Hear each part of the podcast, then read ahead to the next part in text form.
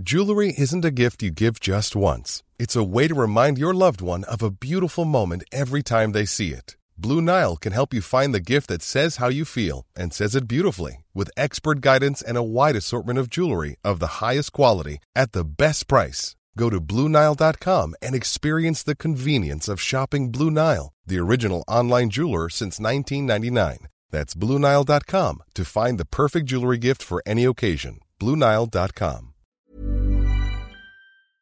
Toute ta vie, c'est des travaux de groupe. ta vie, c'est un travail de groupe. Ton couple, c'est un travail de groupe. ta famille, c'est un... pour ça. ta famille, c'est un travail de groupe. En fait, c'est tout, tout est un travail de groupe dans lequel il faut apprendre à composer avec les autres.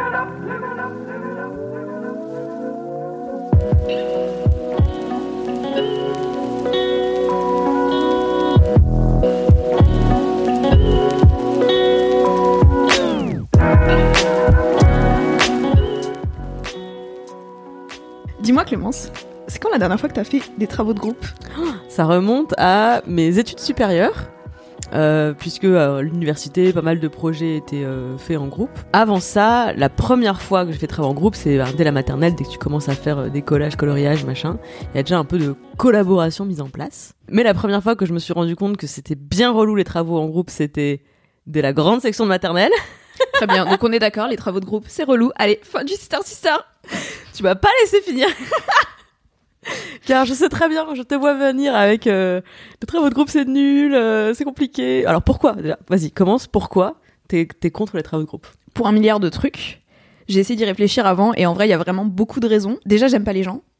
Ok. Ce qui fait que c'est un peu compliqué de travailler avec eux. Et en fait j'ai une manière de travailler bien à moi qui fait que c'est hyper compliqué de composer avec d'autres personnes. Et en plus, je suis relou quand je bosse avec les gens et que c'est pas comme je veux parce que je suis un petit peu contrôle fric. Voilà, ah, spoiler. Donc là, par exemple, tu travailles chez Mademoiselle depuis euh, plusieurs mois. Putain, ça y est, elle y va direct. T'as vraiment l'impression de ne pas travailler avec les autres, de ne pas arriver à travailler avec les autres? Ou t'as l'impression d'être à ta place dans une équipe dans laquelle t'es valorisé pour tes points forts et utilisé entre guillemets mise à contribution pour tes points forts euh, t'as pas cette impression là alors c'est justement le seul point de nuance que j'ai trouvé par rapport aux travaux de groupe c'est chez mademoiselle.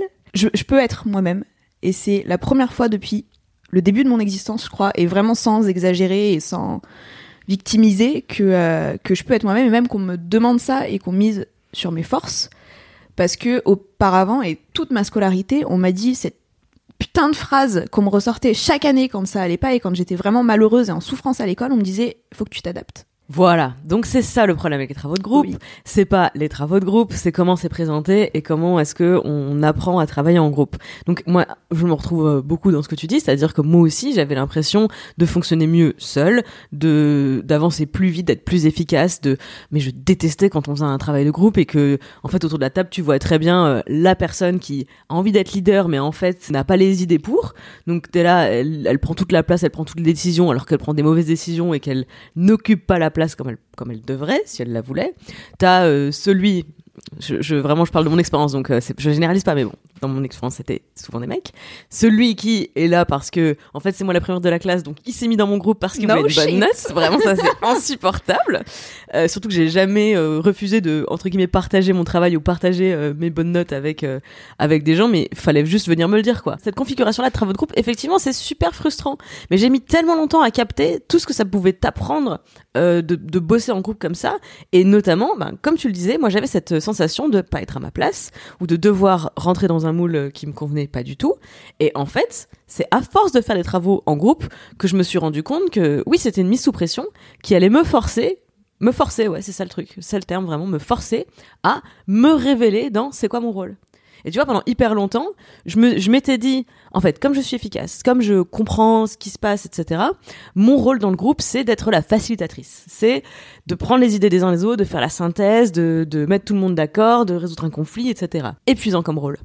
Alors qu'en fait, fondamentalement, mon rôle, j'ai fini par le comprendre, à force de galérer dans les travaux en groupe, que c'était celui du leader. J'ai juste appris à, à développer mes propres envies au sein de, du groupe. Je vois ce que tu veux dire et c'est un peu ce que j'ai pu ressentir quand j'ai fait de l'associatif. Pose la meuf, elle aime pas les travaux en groupe, elle fait de l'associatif, mais je comprends pas. En associatif, j'ai appris ce côté composé avec les forces parce que j'avais pas le choix. Tandis que sur les travaux de groupe euh, plus scolaire universitaire, en fait, j'ai appris à faire avec parce que encore une fois, j'avais pas le choix. Toutes les fois où j'ai pu faire sans être dans un groupe, je l'ai fait. Euh, même mes TPE au bac où normalement c'est obligatoire de faire avec un groupe, je les ai fait toutes seules. Et enfin voilà, à chaque fois qu'on était un nombre impair, euh, je me débrouillais pour être la dernière euh, et dire aux autres non mais souvenez-vous, suis je suis relou quand on bosse ensemble et tout, laissez-moi, ça ira très bien. Et quand j'étais avec des gens, essayé de composer avec. j'ai fini par abandonner l'idée de les faire bosser, de les faire bosser bien et partir bah en fait je vais faire mon truc de mon côté et s'ils bossent tant mieux et je veux bien les inclure dans le truc. Mais s'ils bossent pas bah ils se débrouillent ils auront une note de merde. Et ça m'a aussi posé un gros cas de conscience à plusieurs reprises de je bosse avec des gens qui foutent rien ou qui ont fait un travail vraiment merdique. J'ai eu beau les relancer euh, deux trois fois et au bout d'un moment je suis pas leur daronne donc en fait euh, débrouillez-vous et qu'est-ce que je fais? Est-ce que je vais voir le prof? Et je lui dis, bah en fait ils ont rien glandé et moi je vous demande pas d'avoir euh, une note différente, mais par contre je veux que vous sachiez. Mais du coup je trahis un peu euh, mes potes et les gens de ma promo. Ou est-ce que je le dis pas, mais du coup là je me trahis moi-même, mhm. alors que j'ai bossé comme une ouf, parce que généralement je bossais comme une ouf. C'était un gros cas de conscience que ça me posait et en fait euh, j'ai dû finir par bah ouais aller voir mes profs plusieurs fois et leur dire bah voilà ils ont rien glandé et généralement ça se finit avec un écart de j'ai 18 ils ont 4 quoi ah, tu t'es fait des potes J'ai jamais eu d'ennemis, ou en tout cas pas déclarés.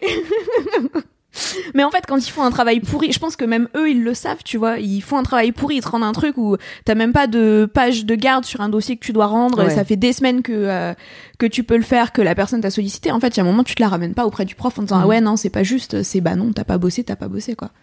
Ouais, ouais, je comprends. J'avais beaucoup ce cas de conscience aussi. Euh, la façon dont moi je l'avais résolu, c'était souvent j'intervenais en amont, c'est-à-dire que j'avais les membres du groupe qui clairement n'allaient rien foutre.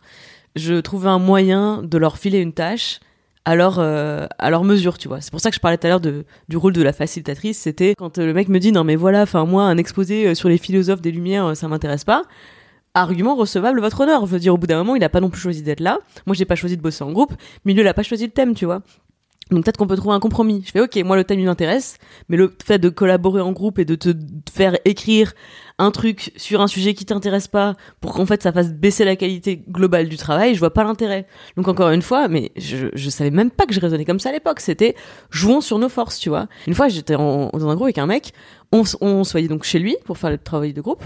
Et euh, il, avait préparé euh, un gâteau, euh, il y avait des boissons, enfin vraiment il avait fait le catering en fait du travail de groupe. Alors ok, c'est pas ça a aucune valeur académique, mais moi je considérais que c'était une contribution et une bonne contribution parce qu'il nous mettait dans des bonnes conditions pour pouvoir avoir un moment cool en fait. Mais ça marchait parce que on se parlait franchement de pourquoi est-ce qu'on est là, qui a envie de bosser sur ce sujet, qui le fait parce qu'on est à l'école, on n'a pas le choix et c'est relou, et, du coup, quelle peut être la contribution de chacun euh, à ça? Et en fait, dans la, dans la vie, ça a fini par m'apprendre à fonctionner exactement pareil euh, au quotidien, c'est-à-dire à toujours me poser la question du sens de, de, de, ce que je fais. Quand je travaille avec d'autres personnes autour de moi, pareil, c'est quoi le sens de leur implication, quoi? Mais le problème, du coup, c'est pas le travail en groupe en soi, tu vois, c'est la configuration dans laquelle t'es amené à travailler en groupe.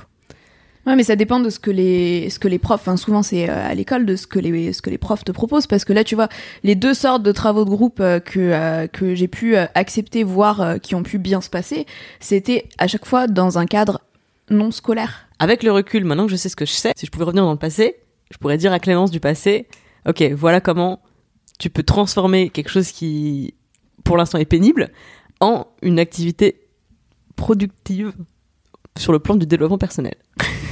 Tu, fais des phrases qu'avec des gros mots, Clémence. Moi, j'admire vachement le fait que tu sois capable de, de voir les forces. Je le sens dans la manière dont tu manages ton équipe et je le sens aussi dans la manière dont moi je suis incluse dedans. Je suis capable de sentir les forces, je suis pas capable de les, de les intellectualiser, de les comprendre. Je peux faire preuve d'empathie, mais il y a des choses que je comprends pas dans le fonctionnement des autres parce que je suis zinzin et que j'ai vraiment une manière de fonctionner chelou. Et tu vois, quand tu dis par exemple, euh, si ça t'intéresse pas, euh, je comprends auquel sujet t'intéresse pas. Moi, je comprends pas comment on peut pas s'intéresser à un sujet. De manière, enfin, tu me parles de n'importe quel sujet, c'est intéressant. Et en fait, des fois, de prime abord, ça m'intéresse pas trop, mais quand tu creuses un peu, il y a des trucs. Donc, je comprends pas en fait quand on me dit ouais, mais ça m'intéresse pas. Je suis là. Bah en fait, qu'est-ce que tu fous là déjà?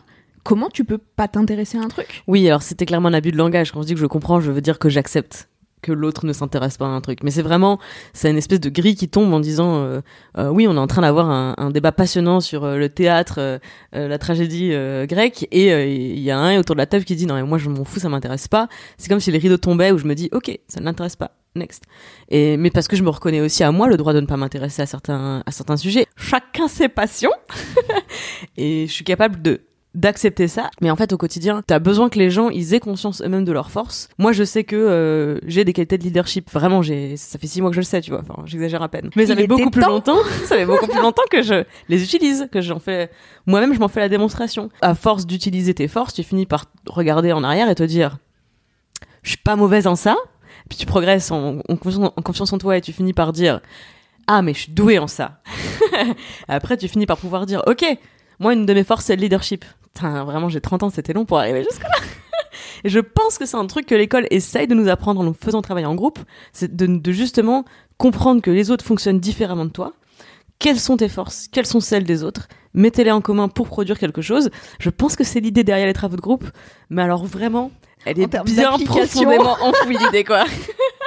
J'ai envie de dire à tous les profs euh, qui nous regardent et à tous les élèves qui font les travaux de groupe, peut-être essayer consciemment de dégager vos forces et de d'interroger les autres sur en quoi ils sont bons quoi, en quoi ils sont doués et de valoriser ça quand vous travaillez ensemble parce que c'est la seule façon je pense de s'éclater en travaux en groupe. Moi j'avais une autre question parce qu'il y a autre chose qui me rend ouf dans les travaux de groupe. Comment tu gères quand tu vois des personnes qui ont un potentiel dingue et que tu as l'impression qu'elles gâchent leur potentiel parce qu'elles font pas les trucs? Anecdote, quand j'étais en troisième, je me souviens très bien, il y avait un mec euh, dans ma classe qui était euh, le cancre et qui faisait tout le temps le bordel, qui séchait les cours et tout ça. Et on avait le fameux stage de troisième, on devait faire une présentation à l'oral devant toute la classe et les profs en anglais. Et en fait, il avait fait un truc vachement bien et j'avais été hyper surprise et je m'étais dit, mais ce mec, en fait, il a l'air comme ça, mais il est ouf. Bon, moi, j'étais un petit peu fragile psychologiquement à ce moment-là et euh, il y a un moment en cours où il faisait chier la prof, vraiment pour la faire chier. Et moi aussi, ça me faisait chier. En plus, il faisait du bruit. Le bruit, ça m'agresse, c'est terrible. Et en fait, euh, je me suis mise à, pleurer, à faire une crise d'angoisse en l'engueulant et en lui disant, mais en fait, t'es con, mais t'es complètement con de faire ça alors que t'as fait un super taf. Pourquoi tu fais ça? Bon, bah, on s'est engueulé et après, il voulait me choper à la sortie et tout ça. Autre histoire. Je pense que les travaux de groupe, ça me renvoie à ça aussi, de voir les gens qui foutent rien. Si ça m'énerve autant, c'est que ça me renvoie à quelque chose. C'est pas juste bon, il faut rien, ça me saoule. Je pense que t'as le bon fond mais pas la bonne forme. C'est-à-dire que oui, je, je, me reconnais beaucoup dans ce que tu dis. J'en ai vu plein aussi autour de moi des, des, des élèves qui avaient du potentiel, mais pas le potentiel scolaire. Du coup, qui avaient eux l'impression de ne pas avoir de potentiel du tout, ce qui est une grave erreur. Effectivement, leur dire, les aider à prendre conscience qu'ils ont de la valeur, c'est une excellente chose. Mais effectivement pas en plein cours en pleurant et en hurlant ça moyen. Mais je pense que t'as du temps rendre féministe hystérique moi je me souviens que pareil en, en sixième on était euh, une classe euh, donc euh, latin européen allemand donc la classe des premiers de la classe et ils nous ont collé un mec qui avait redoublé deux fois sa sixième. C'était son deuxième redoublement. Bon déjà vraiment on est sur de l'acharnement quand tu redoubles deux fois ta sixième. Donc le problème est ailleurs, si tu veux. Soit le mec il n'a pas les capacités intellectuelles pour être dans une classe de sixième générale et ça arrive, c'est pas grave.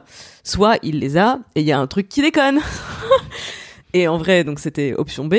Il s'était mis dans mon groupe parce que Clémence Bodoc, c'est la première de la classe, je vais avoir une bonne note. Enfin, il était venu avec sa feuille et son stylo en disant « Je suis venu là parce que je veux la moyenne. » J'étais là, bon, au moins, il est honnête. Voilà. Et j'avais fini par lui dire, mais entre nous, tu vois, pas devant tout le monde, pas sur un, pas sur un moment euh, de, de, public, quoi, mais de lui dire, euh, je comprends pas parce que toutes tes interventions sur la discussion, elles sont, elles sont justes et t'as vraiment compris le sujet et tout. Ouais, non, mais c'est parce que je l'ai fait l'année dernière, c'est pour ça que j'ai des restes. Je fais, bah, oui, justement. Enfin, ça veut dire que t'apprends des trucs. Donc, ma question, c'est juste pourquoi tu, t'y arrives pas en cours, tu vois? Ouais non mais les tests et les contrôles ça m'intéresse pas. Je fais bah ouais ok mais voilà comme un jeu peut-être. C'est-à-dire euh, c'est juste faut cocher les cases pour euh, faut mettre les bonnes réponses dans les bonnes cases pour avoir le score. Et comme un jeu vidéo tu passes au niveau suivant tu vois. Ah ouais j'avais pas vu les trucs comme ça. Vraiment il était loin d'être il était effectivement loin d'être con. Il était juste mais pas à sa place dans une classe de sixième générale alors que euh, il était clairement pas intéressé par tout ce qui se passait. Mais tu peux pas amener les gens à, révéler leur potentiel, euh, c'est à eux de le faire. C'est vraiment à eux de le faire. Mais tu peux leur laisser l'espace et tu peux les encourager. C'est une façon de laisser de l'espace en fait, de dire, euh, moi je vois, moi je vois que là où t'es, là où tu veux aller, il y a, y a de l'espace quoi. Tu tu peux tu peux y arriver quoi. Souvent c'est il y a plein de gens qui ne réalisent pas leur potentiel parce qu'on leur a jamais dit qu'ils en avaient, voire on leur a dit le contraire, tu vois. En train d'avoir une discussion extrêmement sérieuse alors que j'ai une couronne gonflable sur la tête. J'adore mon travail.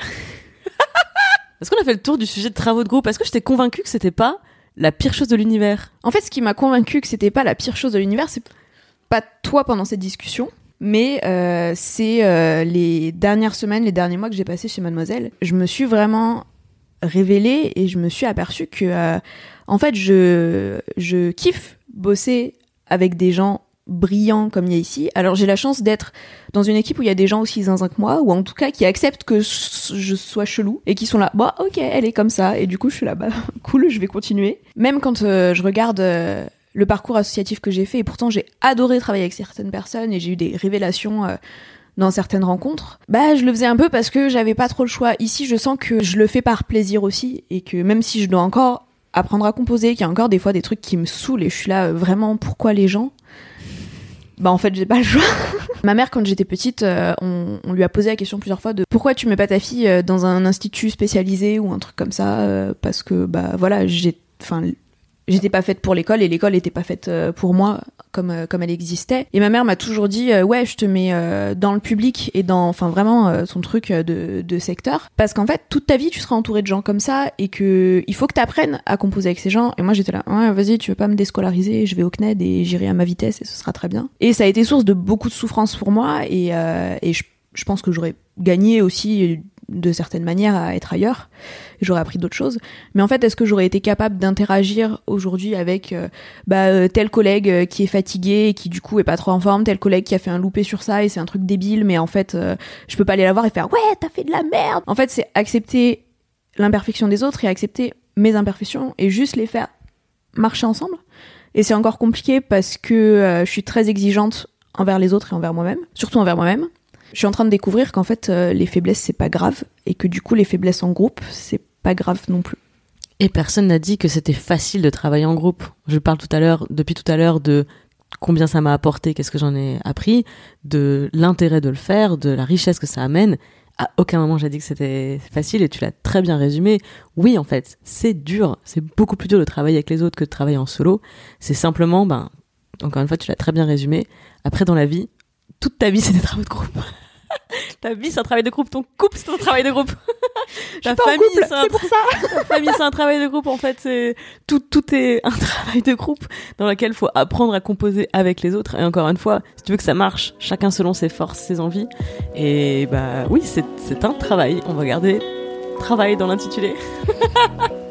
Merci beaucoup Mathilde. bah merci à toi C'était très cool. ouais À YouTube, t'as aimé cette vidéo Abonne-toi à la chaîne mademoiselle.com s'il te plaît. Mets un pouce bleu, comme ça, ça nous aide à être euh, vus.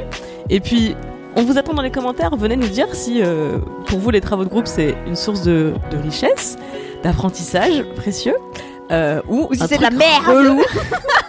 Sache que je serais très déçue si je ne t'ai pas convaincu que c'était la meilleure chose pour apprendre à être une adulte épanouie dans la vie. Merci